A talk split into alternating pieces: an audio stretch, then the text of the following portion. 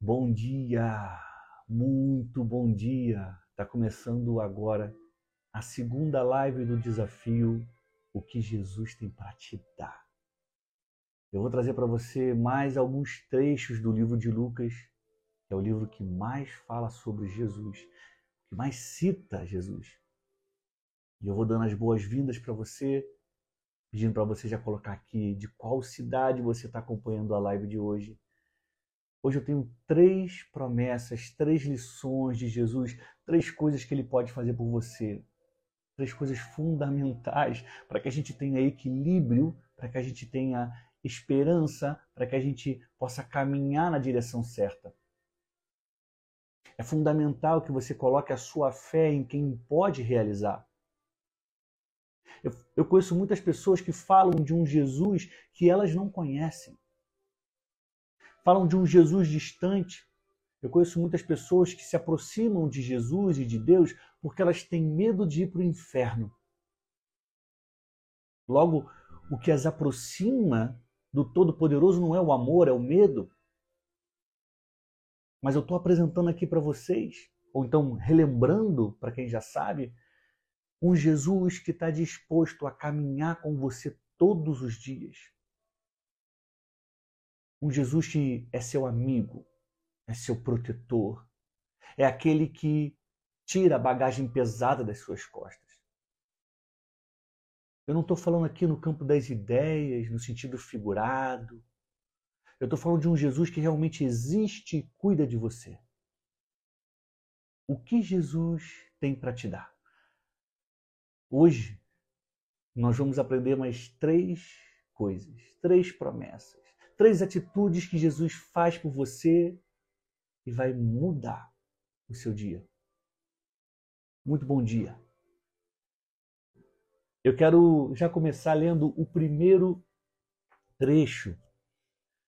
E eu vou me esforçar mais uma vez para entregar essa live em 30 minutos. 30 minutos no máximo. O trecho é Lucas 2, 41 a 49. Lucas 2, 41, 49. Vou pedir para alguém escrever, que eu vou fixar aqui, e aí quem estiver entrando vai entender qual é o trecho que nós estamos falando, tá? Lucas 2, 41, 49. Ontem nós falamos de três coisas que Jesus tem para te dar. Vocês lembram? Propósito, alegria, esperança no futuro. Jesus é preocupado com você em todas as áreas da sua vida. Todas as áreas da sua vida. Jesus está pronto para te ajudar a qualquer momento. Ele tem coisas lindas que nunca ninguém fez por você.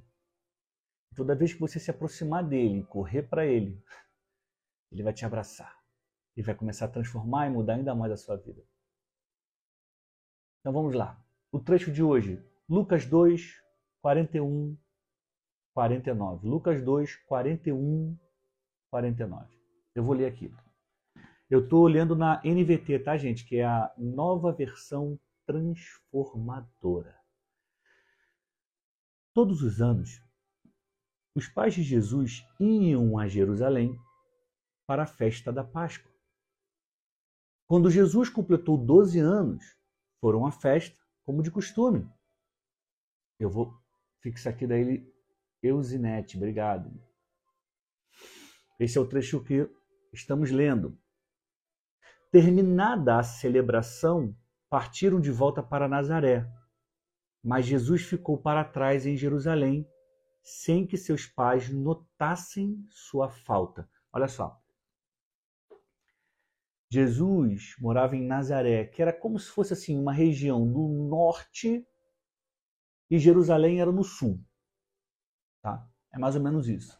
Então, quando aconteciam as festas judaicas, como a Páscoa, em que eles celebram a passagem, a saída do Egito, os povos de todo o país iam para Jerusalém celebrar. Jerusalém, a Terra Santa.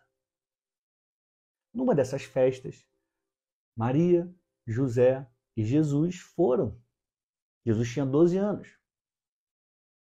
Só que quando Maria e José voltaram pegaram a estrada para voltar para Nazaré Jesus ficou em Jerusalém. Jesus ficou para trás. Eles se perderam de Jesus. Aí a história continua. Pensaram, Maria e José, pensaram que ele estivesse entre os demais viajantes. Mas depois de caminharem um dia inteiro, começaram a procurá-lo entre parentes e amigos. Como não encontraram, voltaram a Jerusalém para procurá-lo. Por fim, depois de três dias, três dias buscando Jesus, acharam Jesus no templo, sentado entre os mestres da lei, ouvindo e fazendo perguntas. Todos que ouviam se admiravam de seu entendimento e de suas respostas. Quando viram, seus pais ficaram perplexos. Sua mãe lhe disse: Filho, por que você fez isso conosco? Por que você sumiu? Por que você desapareceu? Seu pai e eu estávamos aflitos, procurando você por toda parte. E aí Jesus fala: Mas por que me procuravam? Não sabiam que eu devia estar na casa do meu pai? Não entenderam, porém, o que ele quis dizer. Olha o que eu quero te contar com essa história. Maria e José estavam aflitos, porque eles haviam se perdido do filho. E saíram procurando por toda parte. Assim como eu e você, durante a nossa caminhada aqui na vida, durante o nosso dia, no nosso trabalho, na nossa casa, temos momentos de aflições, às vezes até dias de aflições. A gente fica preocupado. Preciso encontrar algo, preciso fazer isso. Se fulano não me ajudar, se eu não conseguir bater a meta, se eu não conseguir me entender com fulano, e a gente começa a ficar aflito, aflito, vai ficando para baixo. Isso acontece com vocês, sim ou não?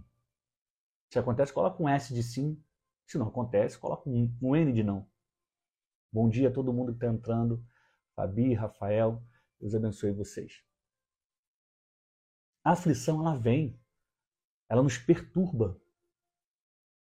Ela faz com que a gente pense só nela e deixe de pensar em todo o restante, tudo que você tem que fazer. Você já teve isso de perder um dia? Acontece um problema de manhã, aí você perde o dia inteiro, porque você fica pensando naquilo, falei como que vai ser? E se eu encontrar aquela pessoa de novo? E se ela falar de novo comigo? E se eu não conseguir reverter essa situação? Então você tem que trabalhar, fazer um monte de coisa, mas você passa o dia inteiro aflito, aflita, pensando naquele problema que aconteceu de manhã. Pois é. Acontece com vocês, acontece comigo também. Aconteceu com José e Maria. Porque eles ficaram aflitos, como diz a palavra, porque se perderam de Jesus. Agora, a boa notícia que eu tenho para te dar é que quando José e Maria encontram com Jesus, a aflição vai embora. Quando você coloca Jesus do seu lado, quando você se encontra com ele, a aflição vai embora. Se você realmente tiver fé em Jesus, fé é acreditar sem duvidar. Se você entender que Ele está do seu lado, que Ele cuida de você, a aflição vai embora. Eu queria pegar o entendimento que eu tenho e transferir para vocês, para que essas palavras não soassem apenas como palavras bonitas, motivacionais ou de incentivo, e sim como palavras de fé. Olha só, as aflições vão acontecer. Deus e Jesus não estão aqui para impedir que as aflições cheguem. Eles estão aqui para te livrar delas. A Bíblia diz: muitas são as aflições dos justos, mas Deus a livra de todas. A aflição ela faz parte da vida, a dificuldade faz parte da vida. O obstáculo, o medo faz parte da vida. Agora, quando a gente encara, enfrenta e supera, a gente sobe de nível. E para subir de nível, para passar de fase, Jesus está com você. Para te dar alívio quando você precisar. Então, nesse nosso encontro de hoje, a primeira coisa que Jesus tem para te dar nesse segundo episódio da nossa série é alívio diante das aflições. Jesus vem para te dar alívio. E você fala, Daniel, mas eu não consigo sentir isso. Eu estou aflito, estou com problema. Eu não consigo sentir isso. Você precisa orar e falar: Deus, eu entrego nas tuas mãos o que eu estou passando e eu preciso de alívio. Eu estou aflito e eu preciso encontrar contigo, assim como José e Maria te encontraram e a aflição deles acabou. Jesus prometeu: Vinde a mim todos os que estão sobrecarregados, e eu vos aliviarei, eu lhes darei descanso. Jesus não mente. Se está escrito, está valendo. Se você duvida, então faça um teste. Ora, fala, Deus, eu quero saber se isso acontece mesmo. Jesus, eu quero saber se isso acontece mesmo. O grande desafio que todos nós temos é parar de pensar da forma humana e começar a pensar da forma de Deus. Esse é o grande desafio. Porque quando você entende que as palavras de Jesus são verdadeiras, quando você pensa como ele pensa, a gente fica muito menos ansioso, talvez nem fique ansioso. A gente não fica aflito. Porque a gente sabe que ainda que demore, ainda que esteja aos 40 segundos do segundo tempo, ele vai agir. Então a gente não é tomado pelo medo. A gente precisa ter essa mente, entender quem é Jesus. A Bíblia diz que a fé vem pelo ouvir e ouvir a palavra de Deus. Aqui hoje, você está ouvindo a palavra de Deus. Quando acabar aqui, você pode pegar a Bíblia e começar a ler, você vai estar ali ouvindo a palavra de Deus. E assim a sua fé vai estar aumentando. E quando a aflição vier, você já sabe o que você tem que fazer. Você precisa buscar a Jesus e se encontrar com Ele. Porque assim como José e Maria encontraram alívio, você também vai encontrar quando estiver com Jesus. E tem gente que fala de forma até religiosa, mas Jesus está dentro de mim. Óbvio, sim, está. Mas você está ativando a sua fé? E não adianta só falar, ah, ele está aqui, ele sabe, se ele quiser, ele faz. Não, você tem que ativar a sua fé. E como é que você vai ativar a sua fé? Por meio da palavra. Então, eu estou aqui te contando uma história. Quando José e Maria encontraram com Jesus, a aflição foi embora. Você tem que falar, Jesus, com base na tua palavra, que está aqui que o Daniel falou hoje, Lucas 2, de 41 a 49. Quando José e Maria te encontraram, Jesus, o alívio chegou, a aflição foi embora. É isso que eu quero para minha vida. Toma posse. Respira fundo. E acredite no Deus que muda todas as coisas. Vou para o segundo ponto de hoje. Se você pegou, se faz sentido, se você está entendendo, coloca o emoji da flecha. Coloca o emoji da flecha para eu entender. Enquanto eu pulo, eu vou para o segundo ponto de hoje. Lembrando que a nossa a, a, nossa série aqui, o que Jesus tem para te dar, ela será em sete dias. Hoje é o segundo dia. São 21 promessas ou coisas que Deus tem para te dar e a cada dia eu entrego três. Eu estou indo agora para a segunda de hoje e para a quinta no geral, tá? Esse aqui merecia uma semana inteira de live. Esse trecho da Bíblia é impressionante. E você vai entender hoje como resistir à tentação e como o inimigo tenta te derrubar. Tá? Não pense você que, ah, mas o, o inimigo tem tantas pessoas para se preocupar, ele nem vai olhar para mim. Mentira, ele todo dia tenta te derrubar. Sabe por quê? Porque, como você aprendeu ontem, Deus, Jesus, colocou um propósito dentro de você. E tudo que ele quer é parar esse propósito. Talvez agora você comece a entender por que tanta dificuldade, por que tanta tribulação, por que tudo parece difícil. Porque dentro de você tem um tesouro e quando você começar a entregar esse tesouro, você vai mudar a vida das pessoas. Logo, o inimigo não quer que você chegue lá. Você está nesse mundo porque existe algo que você tem que fazer, que Deus colocou dentro de você algo que vai mudar o mundo à sua E antes de você começar algo grande, antes de você começar a impactar as pessoas, ou então antes de você voltar, ou antes de você recomeçar, o inimigo vai tentar te parar. E como ele tenta te parar? Daniel, me explica melhor isso. É o que eu vou ler para você agora. Eu vou pedir para quem puder escrever nos comentários Lucas 4, de 1 a 13. Lucas 4, de 1 a 13. Preste atenção nisso. Olha só.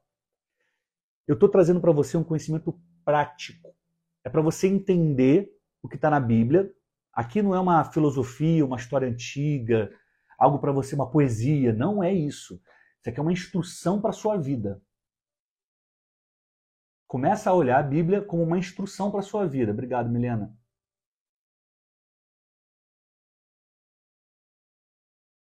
Começa a olhar para a Bíblia como uma instrução para a sua vida, para o seu dia. Agora entende isso aqui. Eu vou trazer para você de uma forma é, muito prática. Lucas 4, 1, 3.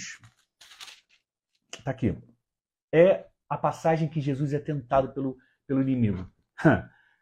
É, isso aqui tem pontos maravilhosos. Por isso que eu te disse que isso aqui merecia uma semana inteira de live. Vamos lá. Talvez eu, até prepare isso. Se você quiser colocar quero, que eu vou saber que você quer aprender mais sobre isso. Coloca nos comentários. Quero.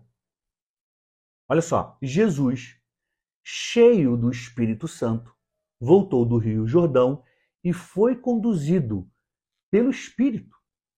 Você repara que na sua Bíblia está a caixa alta, é Espírito, pelo Espírito Santo no deserto. Foi conduzido pelo Espírito Santo no deserto, onde foi tentado pelo diabo durante 40 dias. Não comeu nada durante todo esse tempo e teve fome. Primeiro ponto aqui, ó. Primeiro ponto aqui. Quem levou Jesus ao deserto para ser tentado pelo inimigo? Quem? Quem? A Bíblia diz: o Espírito. Daniel, você está me falando que Deus permitiu que isso acontecesse? Deus permite que isso aconteça. A ideia que a gente tem de que caminhar com Jesus vai ser um mundo de mil maravilhas é uma ideia errada. Enquanto vivermos nessa terra, nós vamos passar por dificuldades, aflições e provações. A grande questão é que a gente não sai derrotado quando a gente está do lado de Jesus, porque o lado de Jesus é aquele que sempre vence. E quando ele permite que você passe por uma tentação, ele quer saber se você está pronto para o próximo nível. Não sei se você é pai de adolescente, mãe de adolescente, mas certamente você já foi adolescente. E em algum momento você começou a ter que andar sozinho no transporte público da sua cidade. Quando chegou a minha hora, eu tinha talvez 12 anos, de andar de ônibus sozinho, de começar a andar de ônibus sozinho, 12, 13 anos, sabe o que minha mãe fazia? Ela falava assim: o ponto é aqui, Daniel, você pode pegar o ônibus. Mas ela ficava, sem eu perceber, escondida na esquina, olhando para ver se eu ia parar no ônibus, se eu ia conversar com um estranho, se eu ia pegar o ônibus certo. Sabe o que minha mãe estava fazendo comigo? Ela estava me testando para saber se eu sabia lidar com aquela situação. Deus permite que você seja tentado para saber se você está pronto para passar para o próximo nível. Foi o que aconteceu com Jesus. Se você estudar a fundo essa história, você vai perceber que esse é o momento inicial do ministério de Jesus. Que só depois de ser tentado pelo inimigo é que ele começa a falar quem ele era, ou seja, ele passou na prova e começou a entregar a mensagem dele. Já imaginou quão terrível seria se ele começa a falar que ele é o Messias e no meio do caminho ele cai numa tentação e é derrubado, todo o projeto de Deus teria dado errado ali. Mas não. Antes de tudo começar, ele foi tentado e venceu. Então entenda isso. Toda vez que você estiver sendo tentado, passando, passando por uma tribulação, aquilo não é para te derrubar, aquilo é para te promover, é para você passar de fase.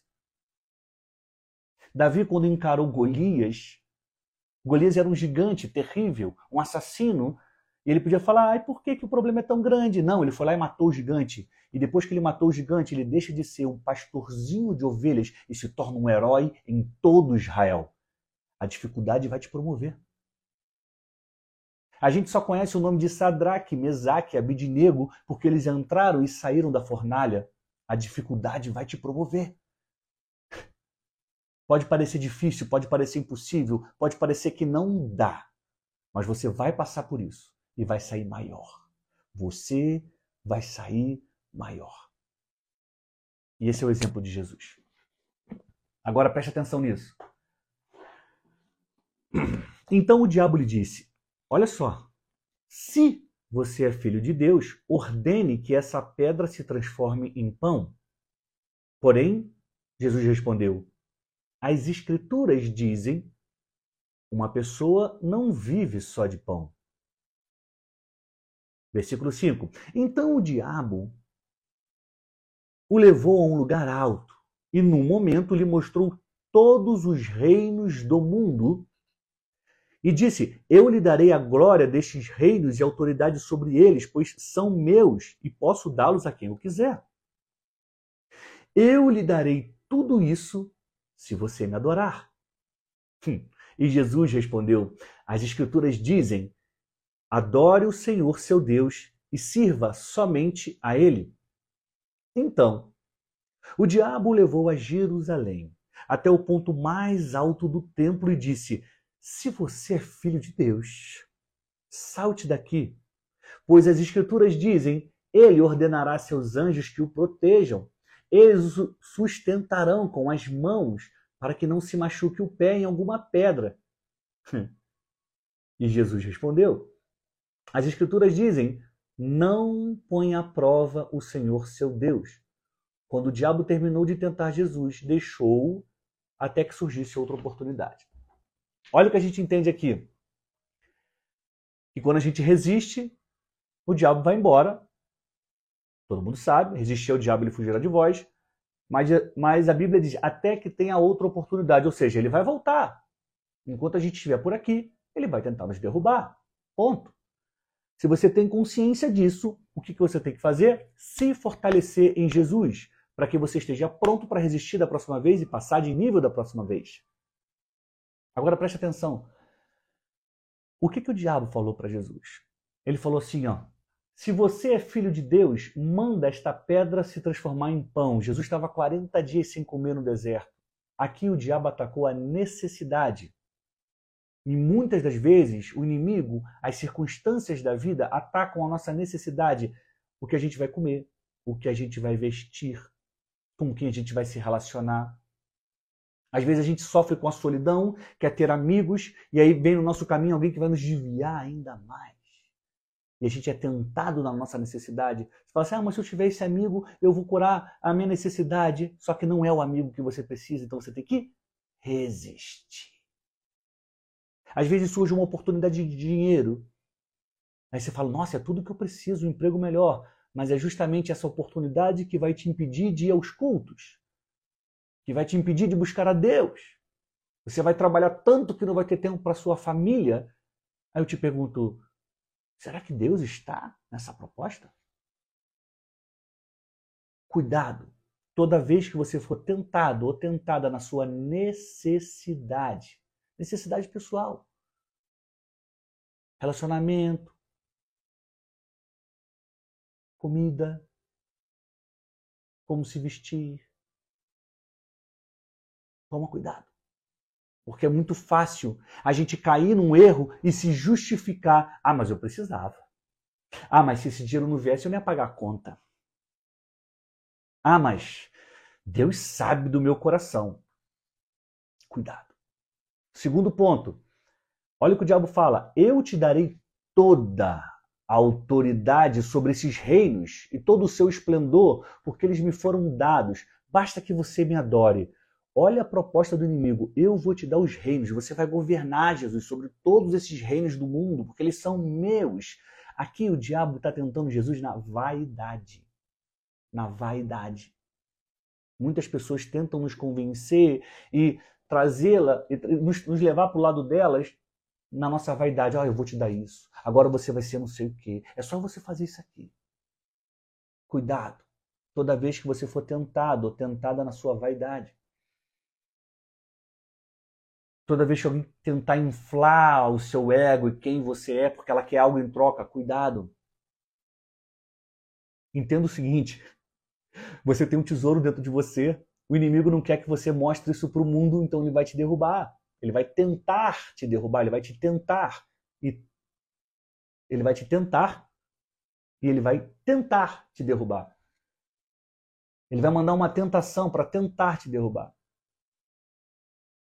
O que existe dentro de você é, é grande e poderoso. Ah, Daniel, mas você não sabe onde eu vivo, você não sabe quem eu sou, você não sabe o que eu passei. Se você está vivo, viva, no tempo que se chama hoje, é porque Deus te mandou aqui. Quem sou eu para duvidar do que Deus tem na sua vida? Quem sou eu para duvidar da experiência que Deus permitiu você viver? Porque, dentro, porque isso forma a sua mensagem, a sua história e aquilo que você vai entregar para as pessoas. Eu só tenho a acreditar que esse é um sinal de que Deus tem algo grande na sua vida. O fato de você estar aqui hoje, podendo falar, buscando conhecimento para influenciar as pessoas. Terceiro ponto de hoje. Meu Deus, já são 7h33, eu tenho que terminar a live. É, terceira tentação. Olha o que o diabo falou. Ele dará ordens aos seus anjos a seu respeito para o guardarem. Com as mãos eles o segurarão para que você não tropecem em pedra alguma. Jesus está falando assim, o, o diabo está falando para ele, ó, se você é filho de Deus, se joga daqui de cima, porque ele vai mandar os anjos para te guardar. Se você é o filho de Deus, aqui o diabo está tentando Jesus no orgulho e na autoestima.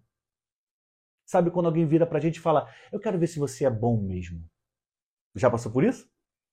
Não, se você realmente é o que você está falando que é, eu quero ver você fazer isso. Já passou por isso?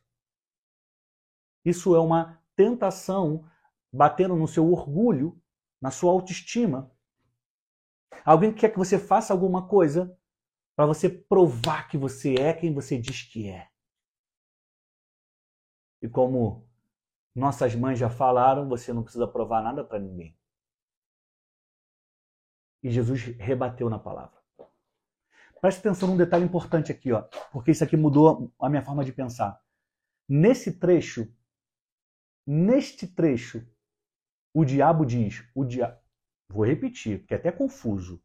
Neste trecho, o diabo, o inimigo, o destruidor, ele diz: está escrito. Aqui, o inimigo das nossas vidas, o inimigo das nossas almas, aquele que veio para matar, roubar e destruir. Aqui, ele cita a Bíblia. Hum. Está escrito: Ele dará ordens a seus anjos a seu respeito para o guardarem. Muitos de nós,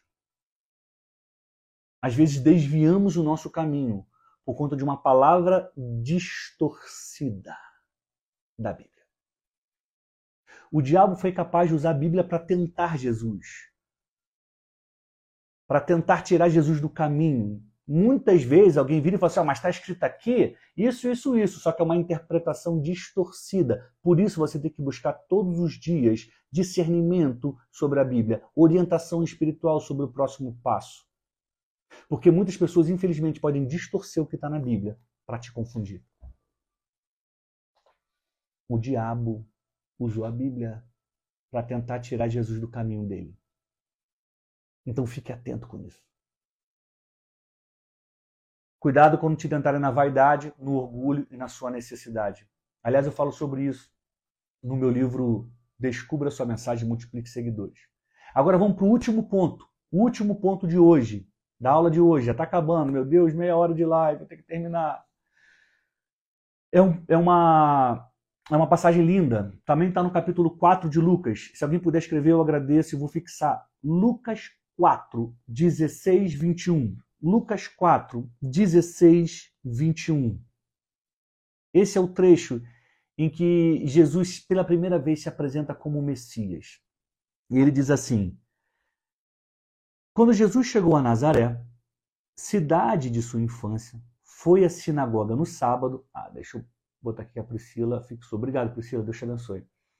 Esse é o trecho que nós estamos lendo. Foi à sinagoga no sábado, como de costume, e se levantou para ler as Escrituras. Entregaram-lhe o livro do profeta Isaías, e ele o abriu e encontrou o lugar onde estava escrito e começou a ler: O Espírito do Senhor está sobre mim, pois ele me ungiu para trazer as boas novas aos pobres. Ele me enviou para anunciar que os cativos serão soltos, os cegos verão, os oprimidos serão libertos, e que é chegado o tempo do favor do Senhor. Jesus fechou o livro, devolveu-o ao assistente e sentou-se. Todos na sinagoga o observavam atentamente. Então ele começou a dizer: Hoje se cumpriram as palavras que vocês acabaram de ouvir. Hoje se cumpriram as escrituras que vocês acabaram de ouvir.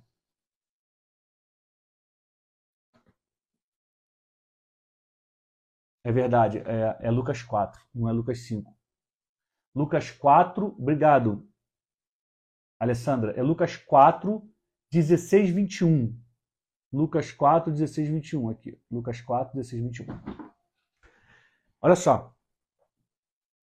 Jesus, ele vai para frente da sinagoga e ele diz palavras que são importantes para você guardar no seu coração. Ó, ele falou: Ele me enviou para proclamar liberdade aos presos, recuperar a vista dos cegos, libertar os oprimidos, proclamar o ano da graça do Senhor. Jesus veio para trazer liberdade. As pessoas estão presas nas suas emoções, nos seus medos, na desconfiança alheia. Elas estão presas em relacionamentos abusivos, elas estão presas em situações que botam elas para baixo. Jesus veio para libertar os oprimidos, está escrito na Bíblia. Isso é um tipo de, são tipos de opressão. Jesus veio para libertar disso. Ele veio para fazer milagres, curar os cegos, anunciar o ano da graça do Senhor, a graça, o favor do Senhor. É algo que você não merece, é um bem que você não merece, que eu não mereço, mas Jesus nos dá uma graça. Olha, você erra tanto, você comete tantos pecados, mas eu estou aqui para te perdoar e te dar uma nova chance. Olha, eu estou aqui para pegar na sua mão mais uma vez e dizer que você pode ir adiante. A graça do Senhor. E agora o mais importante dessa passagem é que ele fala: hoje se cumpriu as Escrituras. Porque ele está lendo um trecho escrito por um profeta séculos atrás, séculos antes. Ele fala, e, e o Isaías está falando, é, é, vai vir, o Messias vai vir, o Salvador vai vir. E Jesus fala, hoje se cumpriu o que Isaías falou anos e anos atrás. Então, o terceiro ponto de hoje, para a gente fechar a live, é você entender que Jesus te dá esperança no presente. Ontem eu falei da esperança no futuro, que quando Jesus chega, ele fala: ó, vai acontecer algo no futuro muito bom. Esperança no futuro. Mas nessa passagem, ele está te dizendo que a esperança também está no presente, no hoje, no agora. Porque ele falou: hoje se cumpriu as Escrituras. Então a liberdade para quem está oprimido é para hoje. O milagre para quem precisa enxergar, não só enxergar é, é, literalmente no mundo físico, mas enxergar situações difíceis, enxergar quem está tramando contra você. Jesus está aqui para curar. Hoje. Existe uma esperança no hoje, no agora. Basta que você aceite Jesus e acredite nele de todo o seu coração. Hoje. Na aula de hoje a gente aprendeu sobre o alívio das aflições. Um exemplo de como resistir à tentação, que é na palavra. O diabo vai tentar te tentar e você vai se apegar à palavra de Deus, vai falar, mas está escrito, mas eu não vou fazer isso, porque Deus me deu isso, porque Deus me promoveu aquilo, porque Deus tem um plano na minha vida, então eu não vou nesse caminho. E o terceiro e último ponto, a esperança no presente. A esperança no presente. Jesus te dá alívio das aflições, exemplo para resistir às tentações e esperança no presente, no agora. Você não precisa sofrer. Você não precisa temer e achar que vai ser derrotado e vai ser colocado para baixo. Não. Jesus já está aqui para libertar, para curar, para transformar. Você precisa colocar a sua fé de verdade nele, o seu coração de verdade nele. Que ele vai mudar a sua realidade hoje. Não é amanhã é hoje. Amanhã a gente também tem esperança no futuro. A gente sabe que o amanhã vai ser maravilhoso porque Ele está cuidando do nosso amanhã. Mas hoje Ele também está com você. Hoje Ele vai te livrar. Hoje Ele vai te proteger. Agora Ele está do seu lado. Entrega o teu caminho ao Senhor. Confia nele. E o mais Ele fará. Eu quero te agradecer por ter ficado comigo aqui, no segundo dia do desafio, o que Jesus tem para te dar.